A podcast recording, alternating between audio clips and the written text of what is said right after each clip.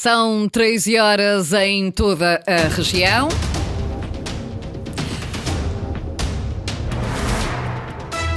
Vamos às notícias, edição com o jornalista Sais Furtado. José Manuel Bolieiro reage à queixa da CNE para o Ministério Público. Para o Presidente do Governo, não foi violado o princípio da neutralidade. Crescem os protestos por falta de pagamentos do Governo Regional na cultura e no transporte escolar. Bolieiro garante que, não, que vão ser pagos em breve. Passagem de ano, o alojamento local nos Açores está com ocupação superior a 60%. Para quem opta sair da região, os destinos escolhidos são os mais próximos e mais baratos. Esta hora estamos com 15 graus em Angra, 16 em Santa Cruz das Flores e em Ponta Delgada. Avançamos agora com os desenvolvimentos da edição das 13 com jornalista Sais Furtado.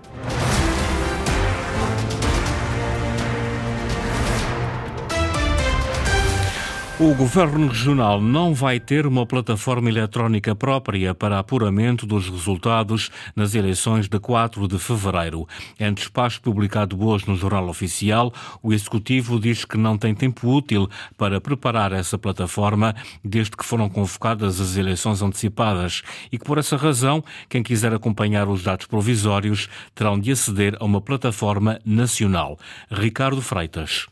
O Governo Regional admite que não vai conseguir criar uma plataforma eletrónica própria para divulgar os resultados provisórios da noite eleitoral. Num despacho publicado hoje no Jornal Oficial, o Executivo diz que não teve tempo útil, desde a dissolução do Parlamento e a convocação de eleições antecipadas, para preparar essa plataforma a tempo da noite de 4 de fevereiro. Por isso, o registro da informação relativa à afluência às urnas e dos resultados eleitorais apurados no escrutínio provisório será assegurado pelo Ministério da Administração Interna. As câmaras municipais, que definem as regras e a recolha de informação junto dos presidentes das mesas de voto, terão de articular a informação com aquele departamento do Governo da República. E após o encerramento da votação e o anúncio dos resultados, terão de comunicar essa informação com a máxima celeridade e prioridade ao Ministério da Administração Interna. O despacho do Governo não diz, no entanto, se este processo será mais demorado e se a informação sobre os resultados eleitorais será mais morosa do que em outros atos eleitorais. Polémica com a CNE para o Presidente do Governo Regional não foi violado o princípio da neutralidade. A afirmação surge depois da Comissão Nacional de Eleições ter apresentado uma queixa ao Ministério Público por suspeitas de violação do dever de imparcialidade e neutralidade do Executivo em publicações no seu portal após marcação de eleições antecipadas nos Açores. Foi o Partido Socialista que apresentou 10 queixas à CNE, que considerou as publicações feitas pelo Governo como irregularidades. Perante estas queixas, José Manuel Bolieiro garante que foram retiradas do portal do Governo as publicações em causa apenas por prudência, para que não existam dúvidas de conduta do Executivo. Executivo?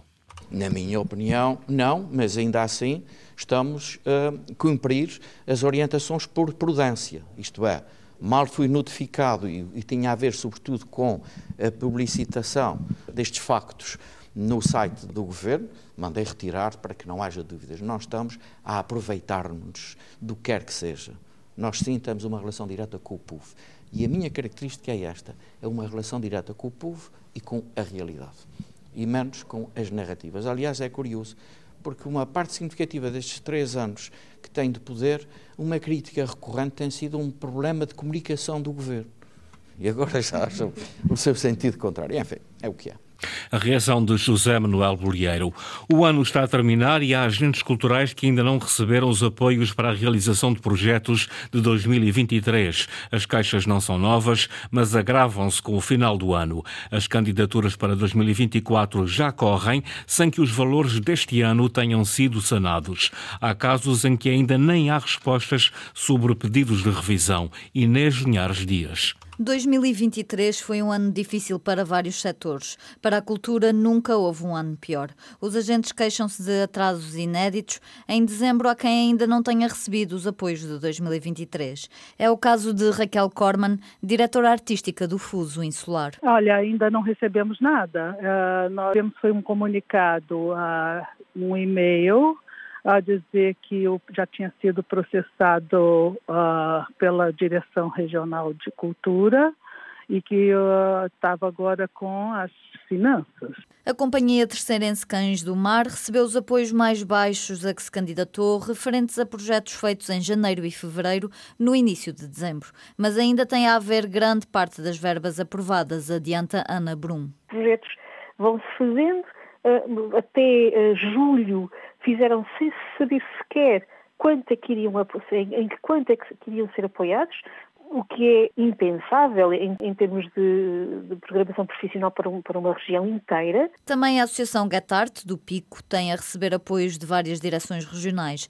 Daniela Silveira diz que o Festival Lava Jazz corre o risco de não acontecer em 2024. Os projetos de 2023 ficaram praticamente parados. Nós, neste momento, ainda não recebemos respostas, por exemplo, dos pedidos de audiência prévia eh, da Direção Regional dos Assuntos Culturais e com outras direções regionais que também não têm estado a sanar os pagamentos a tempo e horas. A Plutão Camaleão já recebeu a primeira tranche de alguns projetos, mas ainda não recebeu nada de outros, entre os quais o Festival Tremor. Também ainda não teve resposta sobre os pedidos da audiência prévia que deram entrada em junho e que deviam ter resposta em 10 dias. Luís Banredes queixa-se da desresponsabilização do governo. Quer dizer, vem, vem a público dizer que é, que é um pequeno atraso, que está tudo normal, quando é totalmente errado. Totalmente errado. Ou seja, os prazos não estão a ser cumpridos, há um contrato que não está a ser cumprido, há uma desresponsabilização total por tudo o que está a acontecer. Os agentes denunciam ainda que o orçamento para 2023 de 850 mil euros não foi distribuído. Os apoios conhecidos totalizam cerca de 650 mil euros.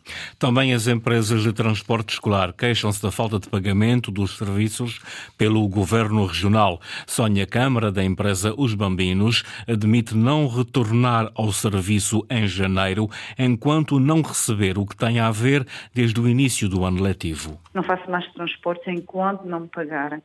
Se não, eh, não, não conseguir sensibilizar o governo, é de sensibilizar alguém. Acho que nós todos merecemos ser, uh, ser pagos. Portanto, eu não avançarei com, com, com o serviço transporte de crianças, de maneira nenhuma.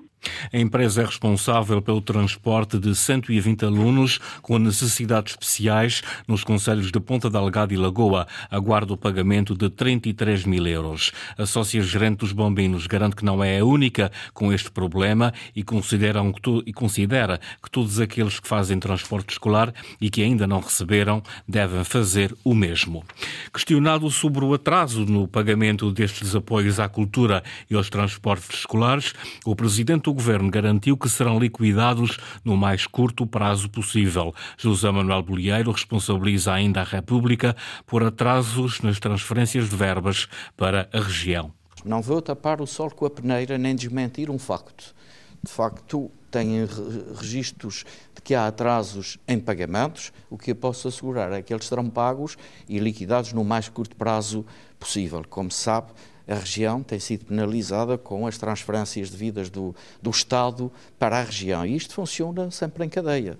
Quando estamos penalizados, obviamente que há outras consequências. Mas o que eu posso assegurar é que, perante a verdade, não vou negar, é também o dever do Estado, como pessoa de bem, cumprir no mais curto espaço de tempo possível o que está em falta. Declarações do Presidente do Governo Regional esta manhã, à margem de uma visita a duas unidades hoteleiras em São Miguel. Alojamento local nos Açores está otimista com o número de reservas para a passagem de ano. O setor esperava quebras devido à redução dos voos da Ryanair, mas esse cenário, para já, não se confirma nesta tipologia. Ana Leal Pereira. Ao contrário do que era esperado, diz o presidente da Associação de Alojamento Local dos Açores, o setor não está a sentir quebras de reservas para a passagem de ano, mesmo com a redução de voos da Ryanair para o arquipélago. A passagem de ano não está a refletir esta baixa, por surpresa nossa, para a passagem de ano. Sentimos uma procura acima da normalidade, principalmente na passagem de ano. E para entrar no novo ano, as unidades de alojamento local na região estão com taxas de ocupação nos 60%. Em média, sentimos por agora 60% de ocupação. Esperamos chegar até aos 80%. Estamos a sentir muitas reservas em cima da hora e esperamos conseguir esses valores igual ao ano passado. Nas reservas domina o mercado nacional e há menos turistas internacionais. Nós, alojamento local, em geral, temos 70% dos nossos turistas no ano inteiro uh, internacionais. Nessas épocas festivas, nós vemos um grande reforço de hóspedes nacionais. Para João Pinheiro, os Açores têm potencial para ser um destino de inverno, mas há que apostar no reforço da promoção e na oferta festiva. Temos que apostar no destino dos Açores na época de inverno. Temos muito por fazer a nível de eventos nestas épocas festivas, direcionado para outros mercados, desde o reforço dos mercadinhos de Natal, para quem nos procura. Convicção de João Pinheiro, presidente da Associação de Alojamento Local dos Açores, setor que está otimista com o número de reservas na passagem de ano. E em sentido contrário, há açorianos que optam por passar o Réveillon fora da região. Não são muitos e optam por destinos mais baratos e pouco distantes. Sandra Pimenta. As viagens de fim de ano para celebrar a entrada no novo ano não são ainda para os açorianos uma tradição.